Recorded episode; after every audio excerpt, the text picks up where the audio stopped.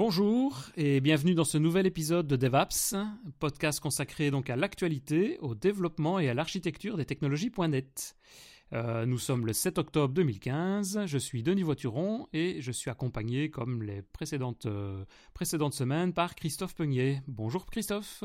Bonjour Denis, comment ça va? Je suis super content de revenir à nouveau euh, ah bah, je, suis toujours super content aussi et on est le lendemain de la présentation officielle de Microsoft de toutes les devices donc on est à mon avis euh, surexcité par toutes les nouveautés qui sont apparues. Ouais, j'ai pas besoin de prendre de café aujourd'hui parce que je suis encore euh, sous tension là. voilà, c'est ça. Il faut digérer un petit peu tout ça pour pour voir un peu tout ce qui se passe par dans les semaines qui viennent et qu'on aura un peu plus de détails aussi sur tous les aspects techniques, les, les, les configurations en détail, etc. Et donc aujourd'hui, de quoi allons-nous parler? Bah, dis-moi, quand tu codes, euh, tu, tu, vas travailler sur ton code source, tu connais les API par cœur, toi, ou comment ça marche? Ah bah si tu parles d'aspect coding à ce niveau-là, moi j'ai aucune mémoire. Alors en permanence, j'ai toujours mon navigateur internet en général qui est ouvert, à mon avis comme beaucoup de devs, je suppose. Et donc euh, je surfe, je, remplis les, zones de recherche pour retrouver euh, bah, tous les mots clés, tous les petits les petits morceaux qui me manquent pour pouvoir obtenir les infos qui m'intéressent. Mais alors, euh, en gros, tu vas sur quel site? C'est quoi le site, tes sites phares sur lequel tu sais que tu vas trouver de l'aide sur les API que tu as besoin dans ton logiciel, dans ton application? Bah, à la base, je suppose qu'un peu comme tout le monde aussi, c'est bah, je recherche sur Bing, je vais sur Google évidemment, Google Search, et bah, souvent, en général, je suis redirigé soit vers MSDN, vers Stack Overflow, ce genre de sites qui sont des sites de référence au niveau de la documentation et des, et des exemples de code. Quoi. Ouais, je suis d'accord. Très, très pratique avec les exemples de code qui se trouvent dedans. Ouais. Tu as déjà été regardé aussi sur GitHub, je présume, parfois il y a des samples euh, assez... Ouais, sur GitHub, j'ai déjà mis du code aussi, mais effectivement sur GitHub, ouais, ça bouge beaucoup, donc on peut effectivement trouver tout ce qu'on veut dessus. Ouais. Et ton IDE préféré pour coder? Mais là, je connais la réponse, mais ah ouais, ça, ça c'est facile, ça, ça c'est Visual Studio. et, et, du coup, pour ça, parce qu'imagine, voilà, tu travailles, tu codes, tu fais tes recherches. Je vais pas dire que tu perds du temps, non. Mais tu aimerais bien avoir une assistante qui pourrait effectuer les recherches pour toi, euh, tout ce qui est sample, échantillon de, de programme, des bouts de code? Ah, ça, ça serait le rêve, ça, une, une assistante comme Cortana, c'est ça? Ouais, en fait, c'est un peu ça. Mais tu ah, sais que c'est pas loin d'une vérité. Et, et si ça t'intéresse, j'ai quelque chose, j'ai vraiment une extension pour toi qui existe pour Visual Studio, c'est développeur assistant. Parfait, eh ben on va regarder ça aujourd'hui, c'est parti.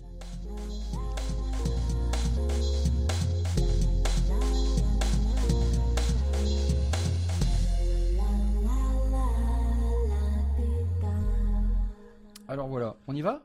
Je t'explique un petit peu. Il y a un historique en fait de tout ça qui est intéressant et puis alors, il y a 7 ans, en fait, c'était un, ingénieur au support MSDN à Shanghai qui s'appelle euh, Jiang Yang Putain, je le dis très très mal. On va dire Scott Guy parce que je ne sais pas pourquoi. Je lui poserai la question pourquoi il y a ces deux noms? Et là, je ne sais pas. Donc, on va dire Scott Guy, mais il s'appelle Jian Yang Guy peut-être. Euh, c'est plus, c'est plus facile Scott Guy effectivement. Mais complètement, complètement. Il y a plein de scotch, je sais pas pourquoi.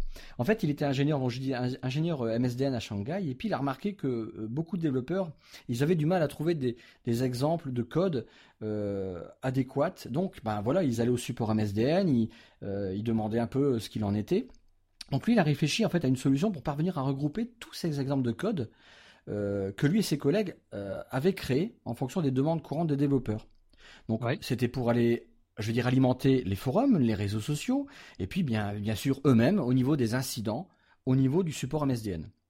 Donc son idée, c'était de globaliser, de mutualiser tout ça dans une grosse base de données, une grosse bibliothèque. Et donc il a créé à l'époque euh, All-in-One Framework.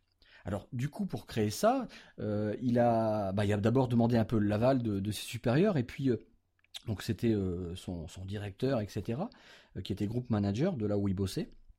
Et donc, All-in-One Framework, c'est un concentré, une sorte de gros système de filtre, une méga base de données en ligne. Euh, et en fait, tu vas interroger selon, euh, selon comment dire, euh, ta technologie que tu emploies chez Microsoft, que tu vas être sur du, Silverlight, je dirais, du, SharePoint, du Windows Phone, etc. Puisque c'est sorti ça en 2012, pile là où le gros pic de Windows Phone, où là tout, on va rechercher un peu tous les développeurs, donc euh, beaucoup de demandes d'interrogation. Et donc, bah, euh, il a créé ce système-là et euh, il en a créé une application, All-in-One Framework, que l'on voit là en fait en, slide, c'est-à-dire on voit bien qu'à l'époque on était dans, l'interface métro, dans le, le, carré, le, carré, la tuile Ouais, les tuiles et les, couleurs qu'on avait effectivement dans les premières versions de voilà, on voit bien des applications métro. Avec les pivots, etc. Donc on voit qu'il y avait quand même une richesse d'exploitation au niveau technologie. On voit qu'on pouvait interroger sur du SQL Server, du Azure, du HTML5, de l'ASP.NET, euh, l'Office, euh, le SharePoint, le Silverlight. Euh, donc c'était bien foutu finalement. Toi, tu, pouvais installer ce plugin, ou alors, et il existe toujours, vous faites c'est quoi l'application Je cherche son nom, qui existe encore sur le store. C'est, euh, je sais plus. Euh, je te l'avais montré, euh, Denis. On s'était quand on a préparé l'émission. c'était. c'est pas l'application, c'est All-in-One, c'est pas cette application-là qu'on peut retrouver directement? Mais je crois qu'elle a un nom, c'est Simple Browser ou quelque chose comme ça. Alors, on mettra le lien de toute façon dans les notes de. Ça existe toujours, mais c'est juste par curiosité parce que bah on verra euh, dans cet épisode-là ce qu'il en l'histoire de, tout ça et euh, ce qu'il en a découlé parce qu'il l'a mis à jour en mars dernier, en mars 2015, tout récemment, mais euh, c'était vraiment à mon avis, pour breaker peut-être. bon, elle existe, elle a la notion d'exister sur les anciennes techno si on recherche toujours. Je dis anciennes techno parce qu'il y a des filtres qui n'existent pas. On ne retrouve plus maintenant Windows 10 parce que bah ça n'existait pas quand ils ont sorti ça. Donc voilà. Ça a l'air pas mal. ça a l'air pas mal. Effectivement, tu m'en as parlé il y, a, quelques jours maintenant et j'ai pu la, tester un petit peu et on va voir toutes les fonctionnalités. Mais effectivement, c'est très intéressant et enfin, je te laisse expliquer l'ensemble des fonctionnalités que ce produit peut apporter. Oui, donc euh, euh, pour revenir un petit peu à, ce premier G qu'il a sorti, je dis premier G parce que c'était déjà très bien à l'époque. On verra les chiffres plus tard euh, dans, l'émission, mais ça a bien marché et c'était vraiment très facile de requêter une information, on allait au cœur du système. Alors, euh, cet ingénieur de chez Microsoft est parti euh, de, Shanghai et il est maintenant à Corp.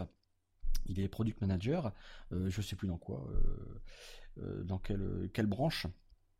Et maintenant, il a, ça existe depuis tout le temps chez Microsoft. J'ai pas trop de notions, hein, je sais pas comment ça marche, mais le, euh, le, Garage, tu connais Microsoft Garage, c'est euh, c'est eux qui ont sorti ce que j'utilise tous les jours quotidiennement, euh, Mouse Without Border, tu sais, pour avoir ma souris sur deux PC différents, puis tous les clics, les copier-coller, etc.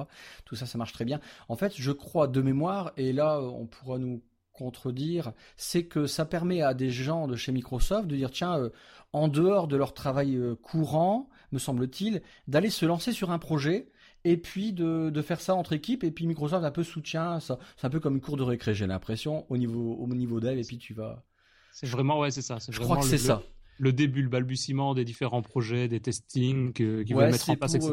Euh, Microsoft euh, bah, laisse toute imagination, puis allez, faites, faites-vous plaisir. Je crois que c'est un peu cette idée-là. Ah euh, je crois que c'est ça. Et donc, en fait, bah, il, voilà, il, a il a mis son projet dans cette partie-là. Et développeur assistant, bah, ça fait partie de Microsoft Garage maintenant pour s'appuyer sur une recherche, à l'heure actuelle, les, moteurs de recherche ne sont pas tout à fait optimisés pour aller rechercher du code source.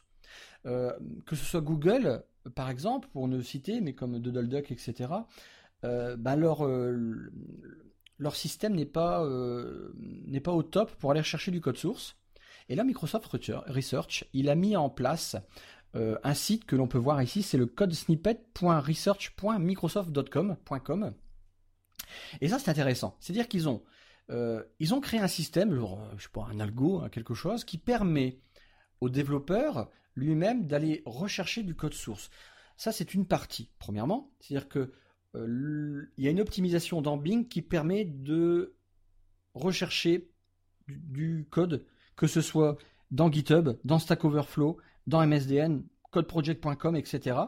Donc, il y a ça. Et ensuite, ben, pour travailler avec ça, ben, Microsoft, on peut voir qu'il a mis en ligne un système. Euh, donc c'est toujours en mode research, hein, c'est pas tout à fait euh, opérationnel. Tu l'as déjà testé aussi. Oui, ouais. Ouais, et tu peux écrire et ça t'affiche. Euh, enfin, c'est dynamique, je veux dire. On a l'impression d'avoir un IntelliSense. C'est ça. Ouais, ouais. Et du coup, c'est pas mal. Hein. bah ça, c'est un petit peu une approche de développeur assistant puisqu'on voit que quand on tape, on fait par exemple euh, trois anti-slash, how to read file euh, euh, ligne par ligne, eh bien, pouf, on voit que c'est quasiment instantané.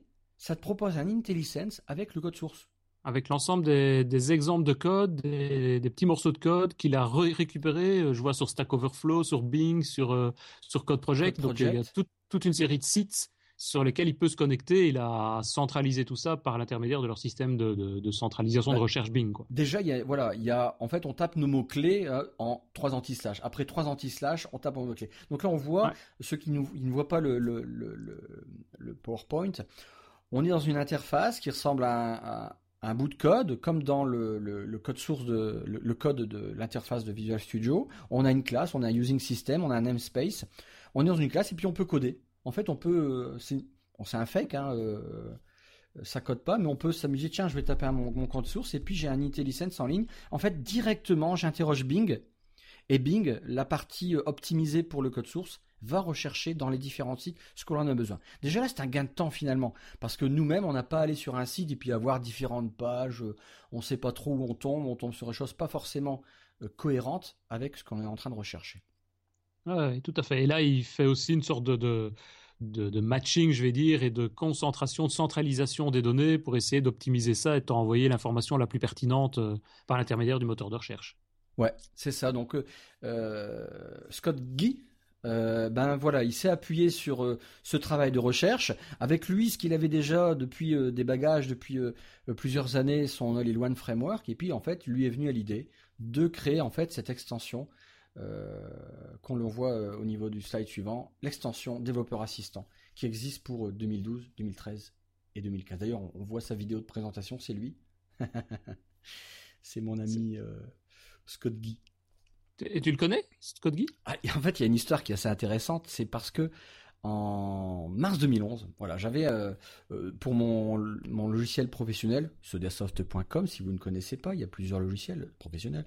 Donc, je, recherchais pour euh, un des programmes que lorsqu'un utilisateur enregistre, par exemple, son planning de projet sur son disque dur, que via l'explorateur de Windows, il est la petite l'aperçu du planning. Tu sais qu'il est l'image de ce qu'il a fait comme projet. Ouais, hein, on connaît ça. Donc en fait, il, euh, il avait créé une extension, une, une, librairie pour ça, puis elle marchait pas très très bien. Alors j'ai écrit à l'équipe parce que j'avais trouvé ça sur euh, MSDN ou je sais plus où, non, sur euh, je sais plus quel site. Enfin bref, un site où Microsoft dépose des projets comme ça. Et euh, j'écris en fait à l'équipe, c'était One Code Project Feedback, hein, puis j'écris comme ça, puis deux jours mhm. après, j'ai un gars de Microsoft qui me répond.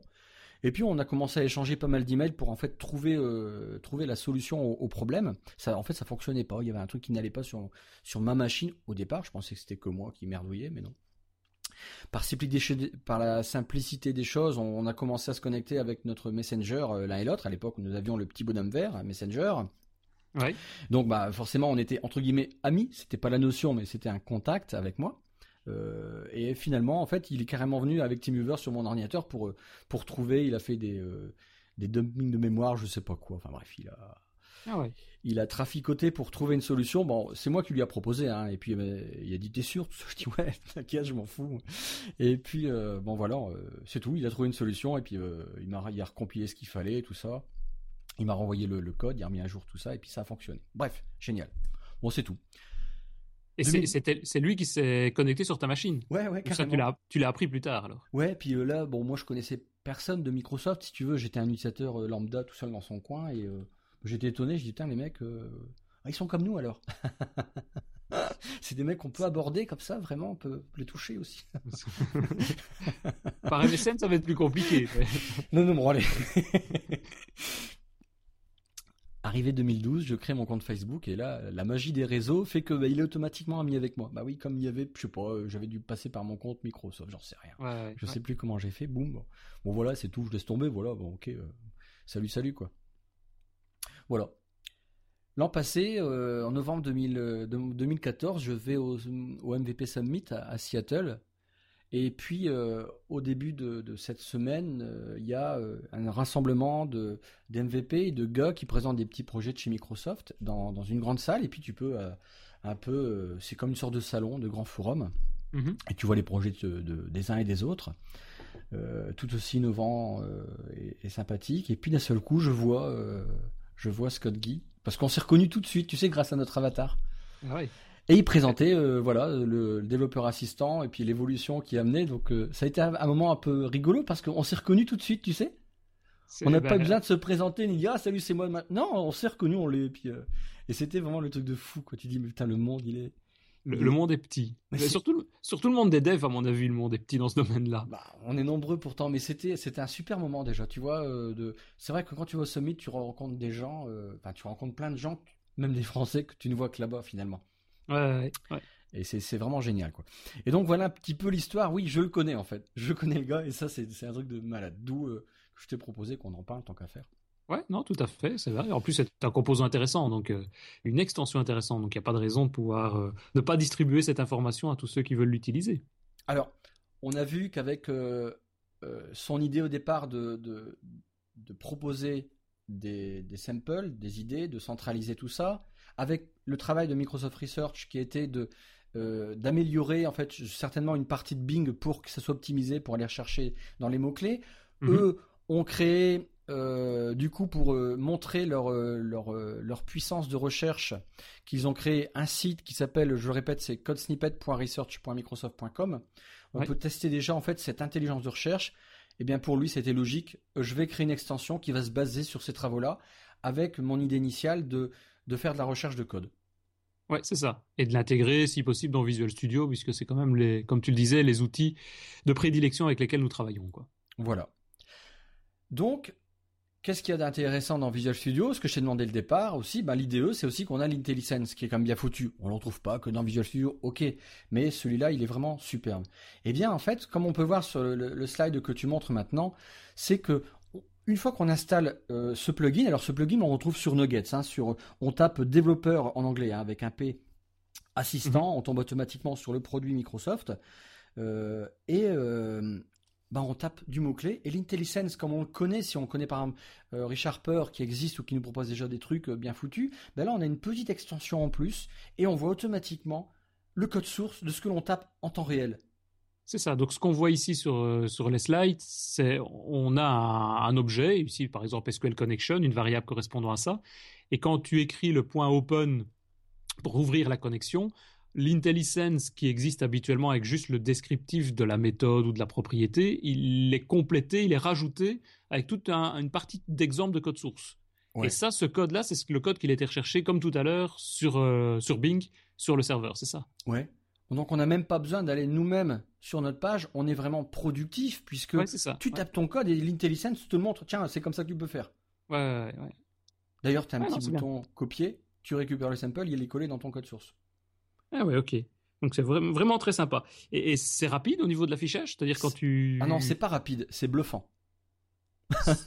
C'est-à-dire immédiat, c'est ça que tu veux dire C'est impressionnant. Ah moi j'ai été... Euh, oh putain, je dis, putain, comment ils font? Bah tu dis comment ils font? Bah Microsoft Research, euh, va leur poser la question.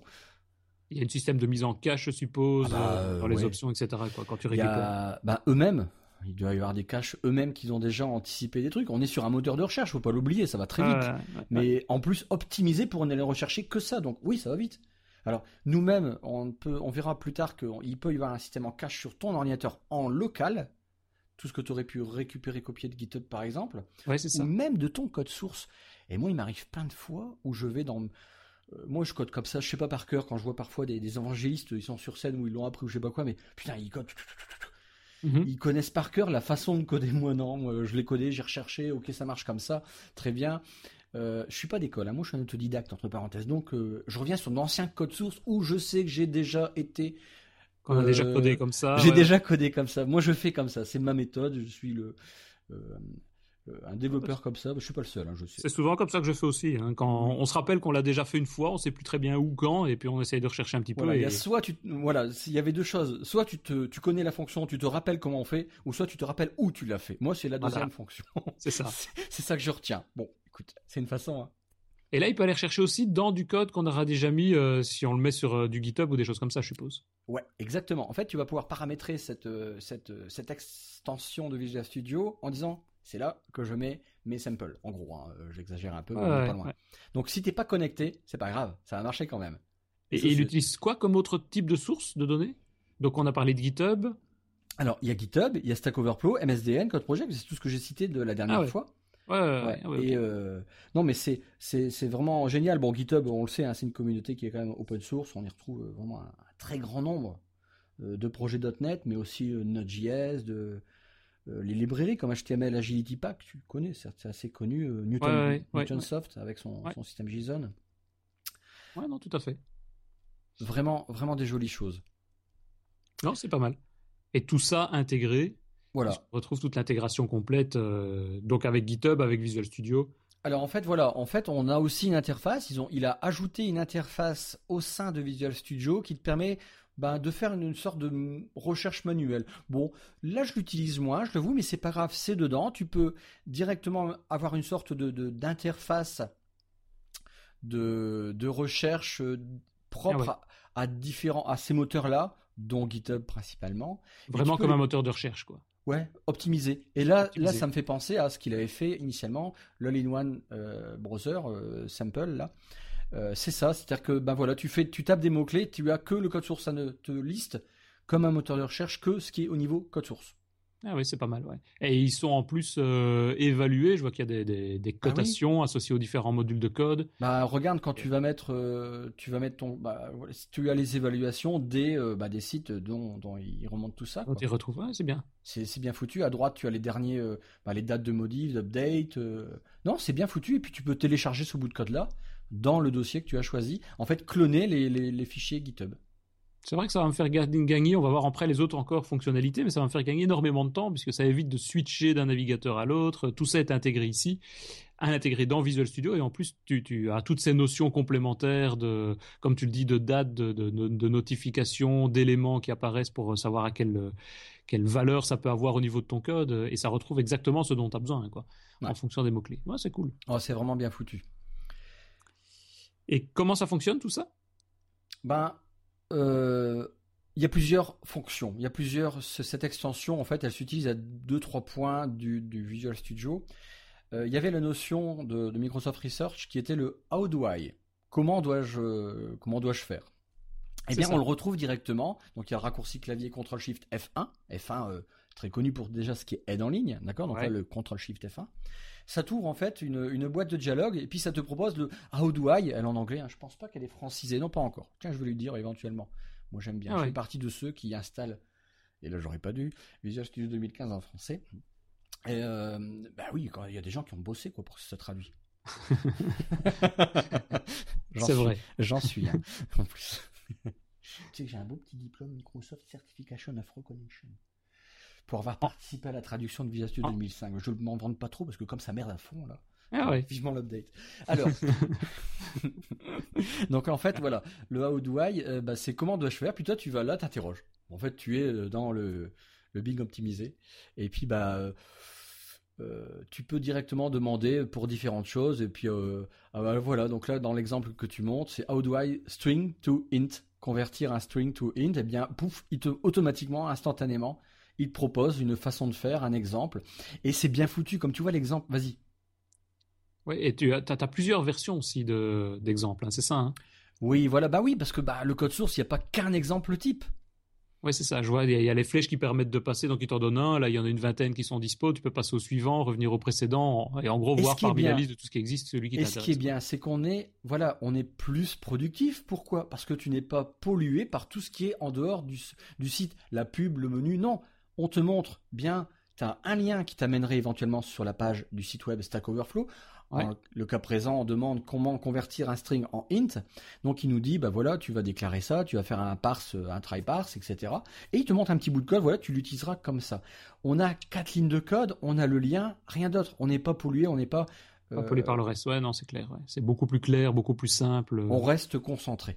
Tout à fait. Parce que si vous êtes comme moi et j'ai du mal à parfois me concentrer sur un truc quand c'est des projets qui m'intéressent pas trop, euh, tu cliques ah tiens c'est vrai tiens c'est pas mal ça tiens je vais aller voir ça alors que j'en ai pas réellement besoin à ce moment présent là.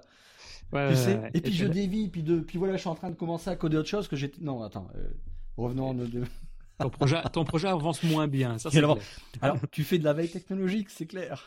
Mais alors, ton projet de base, c'est pas tout à fait oui, c'est ça. Ton projet de base, c'est pas comme ça que ça va avancer. voilà.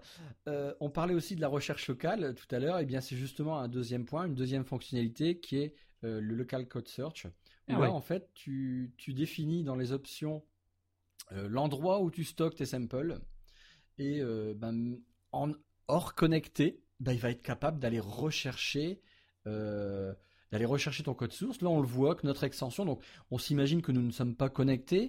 On voit dans la capture, dans le slide que tu présentes, que l'utilisateur il, il fait un, string writer, voilà, et puis il fait, euh, bon, il veut fermer directement. Il fait rien, mais bon, voilà, il a fini son travail. Il ferme le, flux, je sais pas comment on peut dire ça, ouais. Euh, et donc il tape w.close, close automatiquement le l'IntelliSense lui dit close, voilà, et tu as directement à droite l'assistant qui donne l'exemple. Et ouais, parce, et qui est local.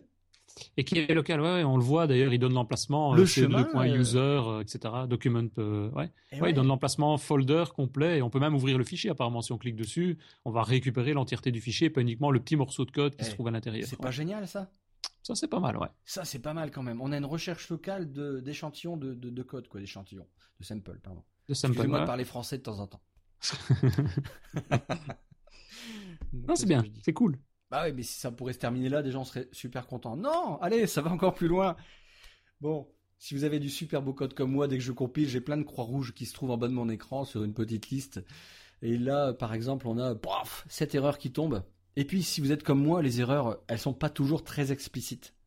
Non, c'est vrai que 2015 a rajouté un, code qui permet parfois peut-être de simplifier, mais il faut quand même retourner sur le web, il faut taper ce code-là, enfin ça devient quand même vachement compliqué. Quoi. Bah voilà, les codes d'erreur, c'est c'est pas toujours facile à gérer, c'est pas, je sais pas comment euh, comment c'est géré chez Microsoft, mais ils te donnent un numéro de code.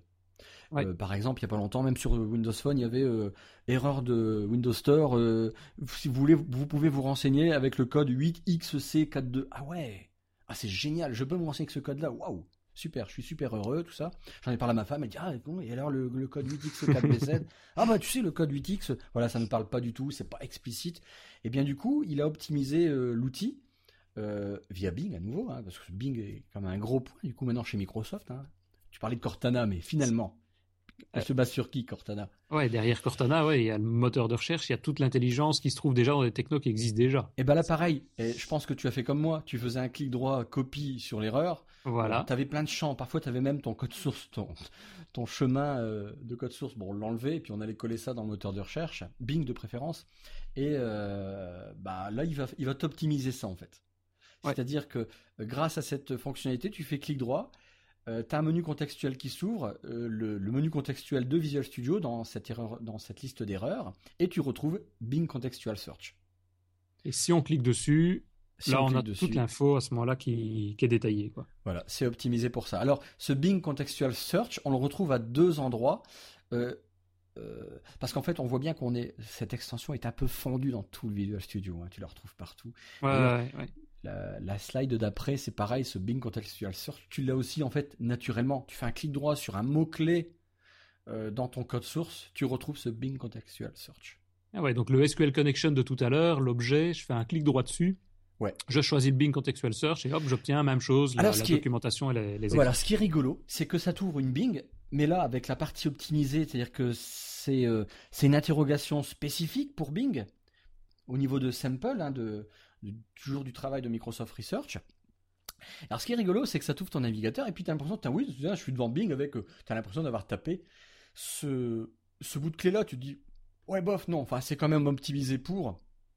Euh, et en fait, ça t'ouvre un, ouais, ton navigateur, mais en fait, quand tu regardes l'adresse, l'URL du navigateur, tu es sur un C2 points. En fait, ça a été te mettre sur ta machine une page de recherche en local. Ah Je l'ai pas mis le slide, pardon. J'aurais dû le mettre, mais j'en parle. Mais en fait, ça te met en local, en fait. Mais c'est du, voilà, ça a la même, euh, le même style.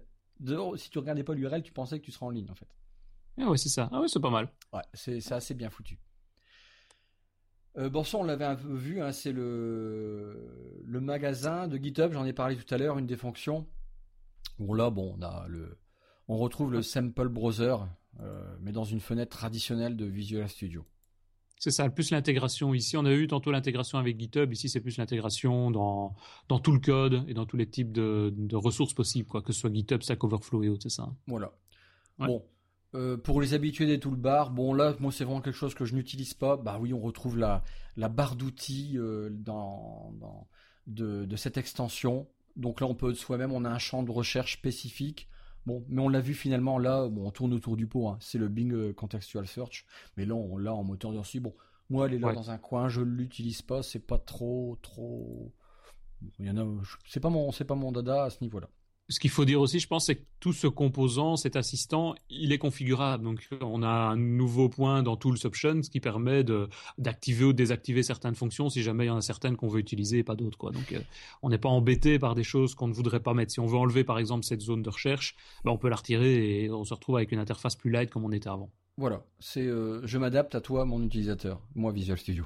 donc, ça. donc voilà, c'est vrai que c'est ça c'est riche. Et j'ai été étonné de voir euh, le panneau de configuration de cette extension qui est greffé dans les options de Visual Studio. C'est-à-dire qu'on retrouve euh, vraiment, tu vas dans les options du Visual Studio et il est greffé là-dedans. Hein. Oui, c'est ça, c'est vraiment intégré dans les options existantes de Visual Studio. Il est bien intégré. Scott Gee m'a dit, il a travaillé avec les équipes Visual Studio. Bon, ah ou alors il a des trucs qu'il savait pas faire. Il a demandé à les gars, putain, on fait comment? Non, non, mais en fait, voilà, c'est bien intégré quand même. Il faudra regarder. Il a peut-être mis le code pour pouvoir le faire. On va faire une recherche là-dessus. Bah, elle est sur GitHub. ah bah oui, c'est vrai. Le ah oui, c'est juste le composant. Je crois, je crois, je suis pas sûr, mais je crois qu'il est. Je pense. Je suis pense avoir vu. Ouais. Alors, bon bah voilà, en gros on vient de faire un peu le tour, mais maintenant si on parle chiffres, parce que bon, enfin intéressant de voir un petit peu à l'époque, donc là je remonte avant cette extension. Hein. On était en 2012. Son, son browser, son sample browser, pardon, euh, l'équipe de développement, elle revendiquait 5 millions de téléchargements de All-in-One. Et ah, ils, avaient, ils avaient intégré, eux, alors au boulot, à la MSDN Support, ça, ça bosse dur, 900 samples quand même disponibles. Donc on voit qu'il y a quand même eu une belle évolution. On voit le graphique où ça monte euh, mars 2009, première euh, mouture du projet. Après 16 mois, ils étaient à 120, 120 000 téléchargements, 350 samples disponibles. Un an après, un million de téléchargements de, de, cet applicatif, 600 samples. 11 euh, mois après, mai 2012, 5 millions de téléchargements, 900 samples. Alors, euh, les plus... On voit, ils ont quand même mis euh, voilà les pics dans les pays. Donc, c'était les USA avec 20% d'utilisation, la Chine avec 15%. Bah oui, on vient des MSDN Shanghai, ils ont quand même été boostés un petit peu leurs utilisateurs. Bon, puis en Europe, on voit qu'on était quand même bien euh, de, gros consommateurs. Donc en fait, c'est quand bien même... couvert, ouais. Oui, voilà, on a on a représenté un petit peu le projet. Donc on voit que c'est quand même un, un... c'est pas une petite extension finalement. Il a fait un boulot qui a quand même été euh, euh, largement suivi. 5 millions de, téléchargements, c'est vraiment pas mal parce que bon, avec ma petite extension que j'ai fait, j'ai quand même 45 téléchargements et Ouais, ouais, ça c'est bien. On peut en être fier. Voilà. lui, il a 5 millions. Bon, c'est. c'est pas la même échelle, mais bon. Ouais, non, mais voilà, quoi. Mais on l'est, tu vois, on promouvoit un petit peu. Moi, il y a personne qui a fait un podcast sur mon extension à la con. Ah bah, on va le faire, on va le faire, on va le faire. Oh putain, ça va durer moins 30 secondes. ouais, mais au moins, on l'aura fait. D'abord. Euh, il y a une deuxième page où en fait on voit un peu le top des downloads. Alors comme je disais tout à l'heure, on était, euh, c'est des stats parce que là, je parle pas des stats de l'extension Visage Studio, mais bien de l'applicatif euh, All-in-One à l'époque. Hein. Donc c'est un petit peu des anciens chiffres finalement, mais on voit un peu tout ce qui touchait et on voit qu'on était au niveau de Windows Phone, la sortie où on, a été poussé les développeurs à, se mettre sur cette nouvelle techno, ce nouveau device. Ben voilà, le top des téléchargements, c'était du Windows Phone, suivi de euh, SharePoint, SQL Azure, ASP.NET, etc. Donc euh, bon voilà, il y a les graphiques qui étaient disponibles, mais ils n'y sont plus parce que le site il a, euh, il a, il a un peu tout changé tout ça pour garder maintenant se concentrer sur sur Visual Studio. Alors maintenant les chiffres c'est facile parce que les extensions on peut on peut les voir maintenant les téléchargements. on est quand même, rappelle-toi, je t'ai dit tout à l'heure, nous étions à 900 samples mais finalement, euh, avec le travail de Microsoft Research, euh, il peut se revendiquer d'avoir 21 millions de code snippets, de, samples euh, disponibles finalement. Oui, parce que quand on parlait des 900 samples de tout à l'heure, ce sont des samples qui sont mis directement par l'équipe du, du, composant développeur assistant. Voilà, qui, voilà, qui sont mis dans l'équipe. Eux, ils avaient quand même un système qui allait rechercher, euh, mais il était beaucoup moins puissant, leur système de moteur de recherche qu'ils avaient intégré, parce que c'était quand même un moteur de recherche. Hein. Mais eux, c'était, ben, ils s'en servaient de toute façon en interne. C'est-à-dire que, euh, tiens, j'ai un client au support MSDN qui me demande ça, boum, tiens, je l'ai, quoi. Parce qu'il perdait du temps en fait à chercher les samples à droite, à gauche. En... Lui, c'était allez, on concentre tout ça et on se fait un truc. On, se partage euh, du, code source euh, et on voilà, on, a notre notre logiciel interne. c'est ça. Euh, de données. J'ai oublié de dire un truc avant de, finir sur les, chiffres. Je vais en parler maintenant. C'est que il arrive que du code source ne soit pas disponible. Moi, tu tapes des choses, par exemple, je sais pas, tu vas, tu tapes un truc sur, comment dire, euh, Windows Phone, point machin, et puis il te dit non. je trouve Mhm. rien. Et là, en fait, ce qui est sympa, c'est qu'il t'ouvre, il te dit, bah, euh, bon, puis euh, tu trouves ton code source, tu sais comment ça marche, voilà, tu, tu as trouvé autrement, disons. Et bien, il dit, bah, ça te dirait de, de venir l'ajouter sur MSDN, ton code source.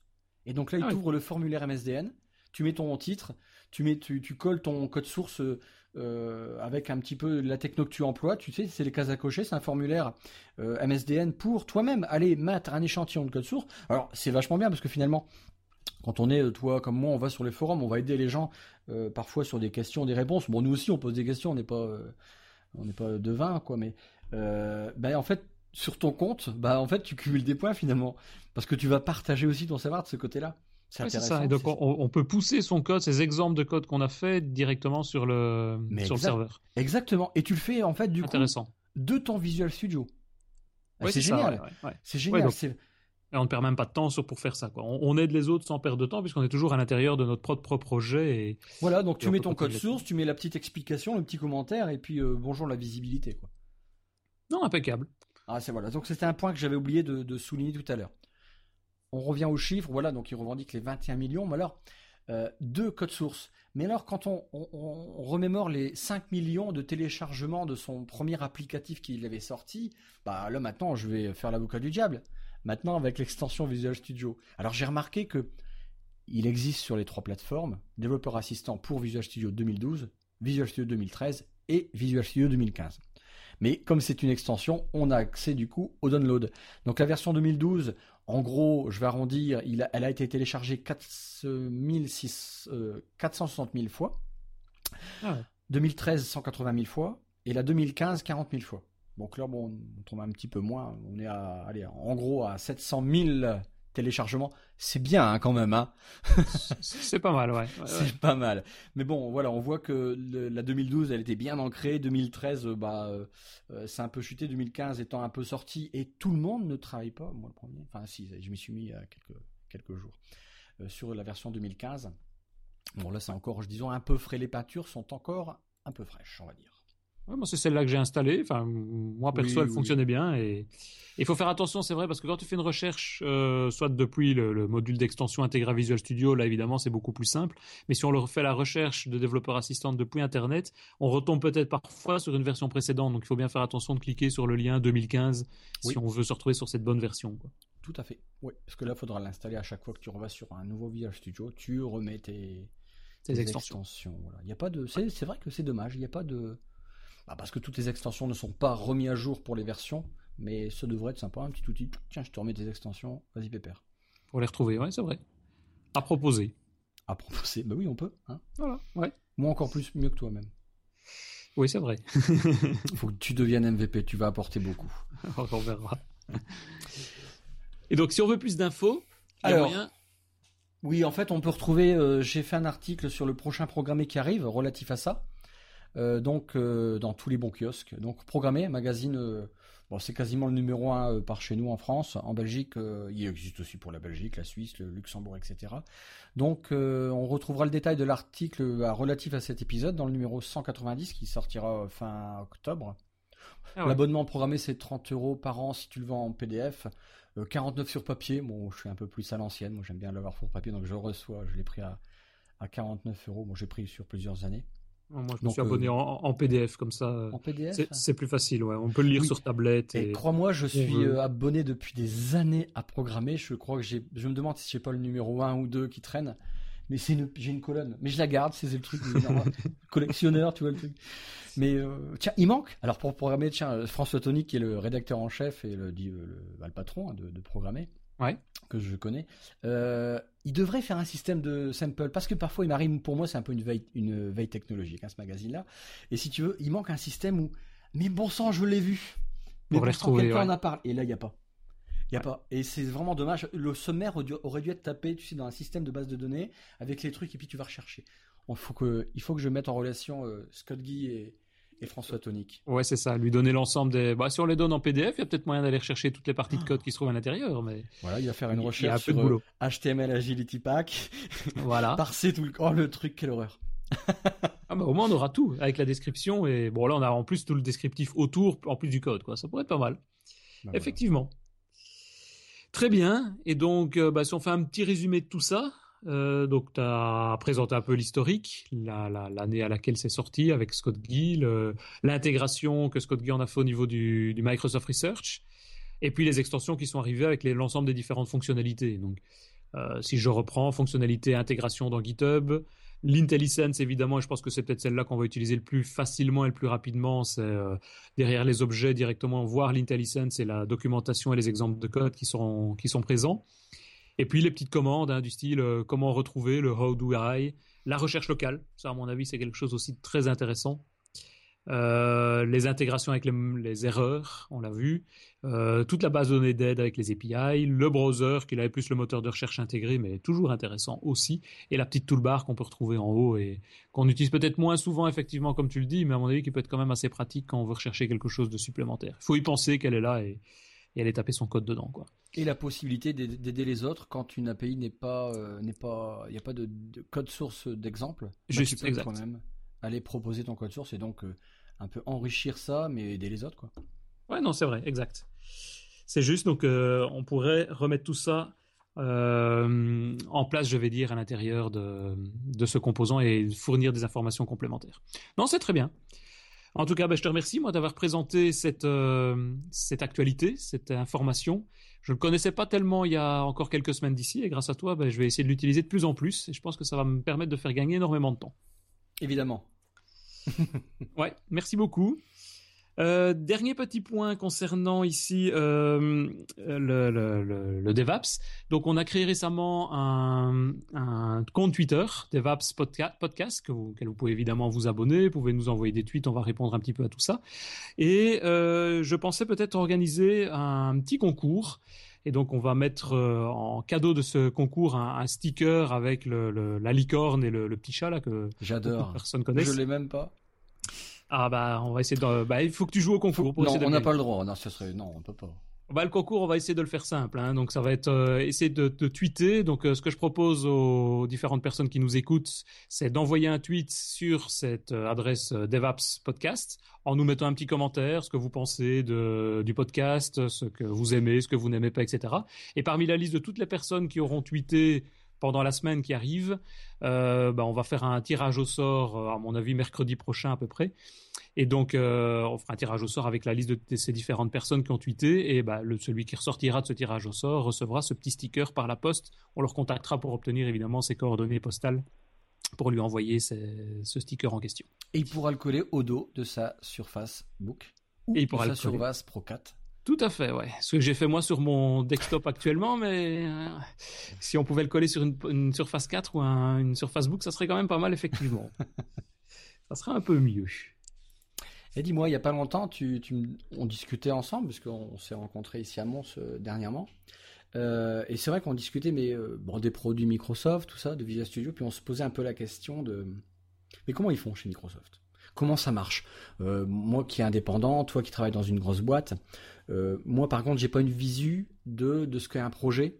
Je, comment ça marche, tu vois, je, euh, tu te posais aussi la question, mais toi, à la rigueur, as peut-être déjà, tu vois mieux parce que euh, la structure de ta société est différente. Enfin, ben, quand, quand, on travaille effectivement dans des boîtes, enfin, ou du moins pour des clients un peu plus importants, c'est vrai qu'ils nous demandent, et à juste titre derrière, euh, bah, d'organiser un petit peu toute la manière dont on développe, c'est-à-dire comment ça se passe, comment on récupère, euh, bah, je prends, je sais pas moi, du début jusqu'à la fin, c'est-à-dire comment on peut obtenir les informations, les demandes du client, comment on les organise, comment on les structure, avec quel type d'outils, quelle méthodologie, euh, comment on fait pour organiser les développements, les codeurs, quand on est dans une équipe, qui, qui développe quoi, pourquoi, etc. Comment on les teste évidemment, tous ces développements, comment ils sont validés en interne sur des serveurs, ce qu'on appelle serveurs d'acceptance, et puis arriver en bout de course, idéalement à pouvoir mettre ça en production après validation par le client.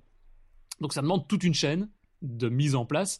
Et à mon avis, toi comme moi, on utilise ça aussi régulièrement pour nos clients. On n'est pas les seuls. Logiquement, toute société qui fait du développement software, bah, a priori, utilise encore une fois ce genre de processus, plus ou moins complexe en fonction évidemment de la taille du projet ou autre. Mais et donc ça serait intéressant évidemment d'avoir des informations un peu sur ça. C'est un peu le cycle de vie comme on avait en V, tu sais. Bon, maintenant est un peu chanté avec l'agility, la, méthode où tu, vas, venir. Euh, bon, le, système en V était bien, mais c'était quand même il y a quelques failles. Quand tu viens intégrer le client au, sein du processus de développement, tu t'évites à des grosses boulettes. Je pense. Hein. voilà, ouais, ouais, ouais, ouais. Bah, c'est vrai qu'on part souvent maintenant sur des développements style agilité, donc développement Scrum, qui permettent d'intégrer le client beaucoup plus, beaucoup plus proche, beaucoup plus au début du projet et le continuer à l'intégrer dans la, phase de développement. Et donc, euh, bah, ça, oui, c'est toute une série de questions qu'on se posait euh, lorsqu'on s'était rencontrés la dernière fois, et qu'à mon avis, beaucoup de gens se posent aussi. Bah oui, parce que Microsoft, finalement, euh, là, toi, tu parles de client, de client final avec qui tu as signé un contrat pour qu'il ait son applicatif, mais Microsoft, il n'a pas toujours en face de lui le client. Bon, il y a eu le, système Insider qu'ils ont mis en marche avec Windows 10, mais bah, c'est un peu ça finalement. on n'est pas loin d'un même chose, mais comment ça marche réellement On peut se poser la question. Et eh bien, pour répondre à la question, on a invité pour le prochain épisode Mister David Catueux, qui est euh, pro, euh, principal programme manager chez Microsoft à Corp. Il était anciennement responsable de la division DX à Microsoft France. Il s'occupe là principalement de plusieurs projets. il a quand même été au, il est responsable de tout ce qui est du rendu de Edge, le méga moteur de, du, nouveau navigateur Internet. C'est ça. Euh, il y a aussi ces projets de Babylone qui pourraient nous parler, parce que là, c'est un des projets en parallèle. Bon, c'est plein de choses, mais voilà, c'est son travail au jour le jour. Il va pouvoir nous expliquer voilà comment ça marche. Euh, euh, je vais alors je vais imaginer des trucs c'est faux, hein, mais voilà il y a le développeur tout seul dans son coin, ça y est, il fait le bouton, je compile et tiens, j'envoie sur ça sur le système d'update de, Windows. Non. voilà, c'est ça. Mais je pense pas finalement que ça se passe comme ça. Je pense pas non plus. Non. on lui posera la question. On lui demandera euh, comment ça marche, comment, ça fonctionne. Une fonction est intégrée, comment une fonction arrive, comment une fonction voit le jour. Euh, voilà, combien de temps ça peut prendre? Parce que c'est des notions de budget. J'en suis persuadé. On ne peut pas tout mettre. Euh, ils doivent à un moment trancher. Quoi. Ils doivent faire bon les gars, écoutez, voilà, vous voulez faire 300 fonctions, les gars.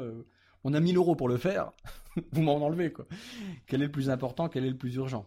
C'est ça. Je effectivement, je pense qu'on va avoir plein de questions, comme toi, comme moi. Il va, j'espère, pouvoir nous expliquer une bonne partie de tout ça et nous dire comment ça se passe dans une société qui est quand même euh, emblématique à ce niveau-là en termes de développement de logiciels. Quelles sont les, bah, les, meilleures pratiques, la meilleure manière de faire pour arriver à quelque chose de qualité en, bout de course, quoi. en tout cas, il a eu la gentillesse, d'accepter l'invitation. Donc, ben, dans le prochain épisode, on sera avec lui. Parfait. Je propose de passer juste à la suite, deuxième partie de ce podcast consacré aux actualités. À tout de suite.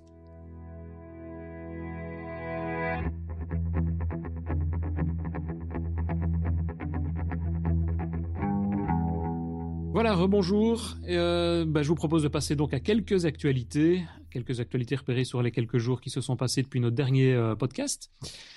Euh, la première news que j'ai pu repérer, c'était une mise à jour concernant les outils euh, intégrés à, Visual Studio, donc une mise à jour de tools pour euh, Universal Windows Apps version 1.1, qui est donc une mise à jour d'un certain nombre de problèmes qui ont été signalés dans Visual Studio 2015 RTM et qui inclut donc maintenant plusieurs correctifs, notamment pour les applications .NET natives, une mise à jour de NuGet euh, et toute une série de corrections annexes dans le concepteur XML par exemple, le concepteur XAML pardon. Et on, intègre aussi des tests unitaires et le debugger. Euh, juste une toute petite dernière info, on a vu passer effectivement euh, Christophe et moi ce matin une news consacrée à une mise à jour de ce patch, la version 1.1.1 qui rajoute encore une fois quelques corrections supplémentaires à ça. Donc on voit que Microsoft ben, continue à faire évoluer son produit très très régulièrement, ce qui est évidemment toujours une bonne chose. Euh, deuxième news, ça concerne là le DevD. On en a déjà parlé dans ce podcast, mais ici c'est simplement pour signaler que y a, les inscriptions sont ouvertes et donc juste pour dire que un pour les étudiants c'est gratuit et que c'est 25 euh, euros en prévente jusqu'au 31 octobre prochain. Donc n'hésitez pas, inscrivez-vous. Donc euh, juste pour rappel, c'est une journée de conférence technique qui est organisée par quatre développeurs dont Christophe qui fait ce podcast avec moi, également Renaud Dumont, Mathieu Van de Hend et Olivier Matisse qui sont donc quatre MVP. Et donc pour donner une idée, l'année dernière, on a eu la chance d'avoir comme invité Scott Etzelman qui est venu nous présenter quelques sessions. Et cette année, on va avoir des speakers comme euh, Andy Wingley de MS Corp, David Rousset également de MS Corp. Euh, il y aura Samuel Blanchard qui est MVP Windows Phone, etc. Donc euh, regardez sur l'adresse dfd.be, inscrivez-vous. Il y a Sébastien Varin qui est de Lille et qui avait fait euh, au Tech Days à Paris, euh, qui expliquait en fait toute sa maison. Il a une maison domotique de fou, de grand malade, c'est un grand malade. Ah oui, oui, Et il vient nous montrer des choses impressionnantes. Au niveau de l'IoT alors Mais si tu le connais pas, tu pourrais croire que c'est que du baratin. Cette maison, c'est pas vrai. Lui, quand il se douche, ça lui dit pas qu'il vient de consommer trop d'eau. Bah si. Je me rappelle de cette session Tech effectivement. Et là, il vient. Il a, il été encore plus loin dans sa baraque. On ne peut pas appeler ça une baraque en fait. Euh, et euh, il vient nous montrer euh, bah, la suite de, ça. Il faudra qu'il la transforme en musée pour qu'on puisse aller la visiter. Ça sera intéressant. une autre news également, c'est l'application, l'application moderne, modernisation donc il y a une société qui s'appelle Mobilizer.net qui a sorti une extension gratuite euh, pour Visual Studio qui est actuellement en preview et qui permet de convertir en fait les applications Silverlight Windows 8 ou Windows 8.1 en Windows 10 Universal Windows Platform. Et donc cette extension, cette extension permet déjà actuellement de convertir plus de 700 API et donc ça convertit le code source. Évidemment, après, il faut recompiler le code pour pouvoir régénérer euh, la version dans la version Windows 10. Mais ça aide évidemment énormément lors de la conversion du code existant et des applications existantes. Alors dis-moi, est-ce que tu as pu le tester ça? J'ai pas encore eu l'occasion de le tester, non. Donc, euh, Parce que euh, non, moi je l'ai pas testé, mais ça me fait penser à ce qu'avait présenté Rudy Young avec euh, Julien Lopresti au Tech Days euh, l'an passé à Paris en février où ils avaient fait un système comme ça et puis en fait j'en ai plus entendu parler. Et d'un seul coup, il y a ça qui sort, et je me suis posé quelques questions. Et puis il y a aussi Microsoft qui a, il n'y a pas que Mobilize, euh, Mobilize.net qui a sorti ça. J'ai vu un blog passer, mais est-ce que c'est la même chose? Je pense que c'est la même. Moi, j'ai vu la news effectivement depuis le blog de Microsoft qui redirigeait vers ça. Ouais, vers ah. Maintenant, il faudrait poser effectivement la question à, à Rudy. Rudy je vais Rudy m'a pas répondu, et quand il me répond ah. pas, c'est que soit bah NDA, soit euh, soit il n'y a pas eu le temps de me répondre parce que non, il m'a répondu à d'autres choses après coup. Donc quand même. Et bah je sais pas parce que je serais curieux de le tester parce que c'est pas gratuit cette cette cette fonctionnalité. Pour le moment, elle est gratuite. Hein. Donc, elle, elle, est toujours en preview. Hein. Je ne sais pas si elle sera gratuite plus tard, mais pour le moment, apparemment, elle est gratuite. Pourquoi elle serait gratuite C'est une entreprise? Je ne sais pas. Bon, à tester. Je serais curieux de. partenariat avec Microsoft, je ne sais pas. Ben, je sais pas. À, tester. À tester. parce que moi, ça m'intéresse beaucoup. Voilà. Euh, autre point également, qui le nom ressemble à la précédente, c'est le Modernizer 3.1, donc qui est en fait une nouvelle release majeure de la version Modernizer précédente. Et ça fait deux ans et demi qu'il n'y a pas eu de release majeure au niveau de ce composant. Et donc juste pour rappel, Modernizer, c'est une bibliothèque JavaScript qui permet de détecter l'implémentation native par euh, le navigateur de différentes fonctionnalités récentes par exemple, il est capable de détecter l'implémentation des technologies web de type HTML5, CSS3 et, autres, et donc de pouvoir ainsi réaiguiller et modifier votre code, votre euh, site web pour pouvoir le faire tourner correctement sur ce genre de plateforme. Et donc dans cette version 3, euh, d'abord la structure interne du code a été entièrement et complètement revue. Elle était entièrement réorganisée, donc ça c'est une chose importante. Et surtout aussi important, c'est que la licence euh, a changé. On est passé maintenant sur une licence de type MIT. Donc si vous utilisez, euh, peut-être vérifier simplement forcément les nouveautés, mais également voir en termes de licensing si ça correspond toujours à vos projets. Et dernière petite news, c'est une news consacrée à euh, Visual Studio Online. Euh, vous savez que je suis un peu euh, fan de ce genre d'outils. Donc Visual Studio Online, il y a un nouveau sprint de VSO qui sort à peu près toutes les trois semaines de l'équipe de Microsoft. Et donc ils ont publié cette nouvelle version qui comprend entre autres la gestion des tâches directement depuis les cartes du board. Et donc ça personnellement, je trouve ça très pratique parce que c'est lorsqu'on se trouve en équipe et qu'on définit des, des stories donc les fonctionnalités nécessaires dans le développement, ben, on va déjà maintenant pouvoir rajouter directement à l'intérieur de la demande, de la story, de venir rajouter les différentes tâches, de les considérer comme étant réalisées, d'en rajouter, de les modifier et de les consulter évidemment à l'intérieur du board complet. Donc il est possible également de sélectionner plusieurs éléments dans le backlog euh, pour pouvoir appliquer toute une série de modifications massives et donc ça, ça peut également être intéressant, notamment pour déplacer, réorganiser l'ensemble des différentes tâches ou des différentes stories à l'intérieur du board. Euh, et alors dernier point aussi, c'est qu'il est maintenant possible de pouvoir connecter Power BI à Visual Studio Online. Et donc ça, ça nous permet de sortir toute une série de statistiques éventuellement. Donc il y a un connecteur utilisable par Power BI pour pouvoir faire ce genre de choses. Et donc, on peut ainsi récupérer, par exemple, l'évolution du projet, l'avancement en termes de, résolution de bugs, la progression sur la qualité, et ainsi de suite.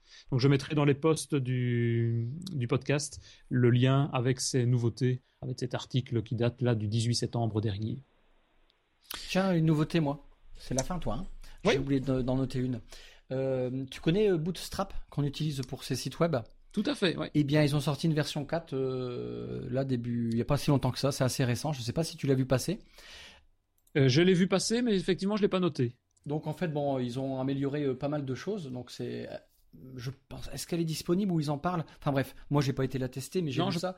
Donc euh, il y a une meilleure prise en charge en fait du responsive design. Donc ils ont été un peu plus loin. Donc là on est dans la version 3. Eh bien, euh, on peut voir ça sur le site thème.getbootstrap.com, thème au pluriel. Tu mets le thème devant, voilà, un sous-domaine. Et euh, ben voilà, on va découvrir ce qui arrive. Et donc il y a, plein de trucs assez sympathiques qui arrivent. Ah ouais, effectivement. Ouais, c'est pas mal. Je connais une série de personnes qui vont être intéressées, on y connaît déjà la news, mais qui vont être intéressées par cette nouvelle version. Très bien. Merci beaucoup. Ben, si tu n'as pas d'autres euh, infos, d'autres news ou d'autres commentaires pour aujourd'hui. Bah si, retrouverez-moi aussi sur l'autre podcast Lifestyle, dont tu es mon patron, parce que tu es Patreon, je crois. Oui, exact. Ouais, ouais, ouais, euh, merci cher. Donc on se retrouve euh, là jeudi, on enregistre un épisode, donc on peut être en live aussi, vous pouvez nous écouter en live. Et puis euh, voilà, donc ça va être sur l'événement de Microsoft. Je m'en remets pas encore. Ouais, je, me doute que ça va être sur l'événement qui s'est passé hier, donc je serai à l'écoute également demain. On aura l'occasion de se retrouver comme ça en... par podcast interposé. C'est très bien. Ok, eh bien, merci beaucoup pour ce nouvel épisode. Je vous propose de se retrouver la prochaine fois, donc normalement en compagnie, en compagnie de David, de David Catu, et on pourra voir un épisode un, peu spécial sur toute la manière dont Microsoft euh, développe ses projets et fonctionne un petit peu surtout, surtout ses, ses, process internes. merci, merci, Christophe, à bientôt, au revoir. ciao.